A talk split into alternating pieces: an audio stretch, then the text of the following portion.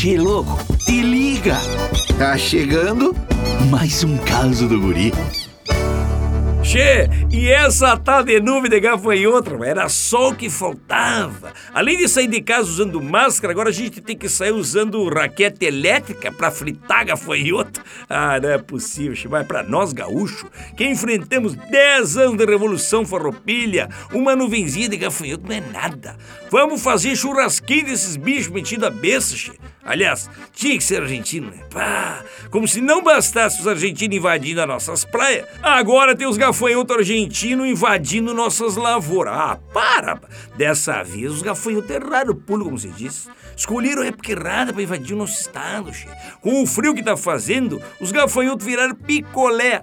Tava achando que eu invadi o nosso estado, igual eles invadem as praias. Não, não, não, dessa vez não, che. E é melhor ir batendo de retirada de volta para Bariloche, porque lá é mais quentinho.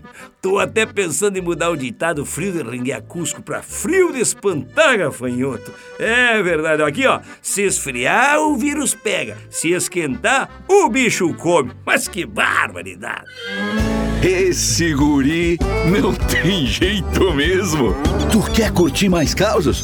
youtube.com barra guri de Uruguaiana. Daqui a pouco tem mais, chefe.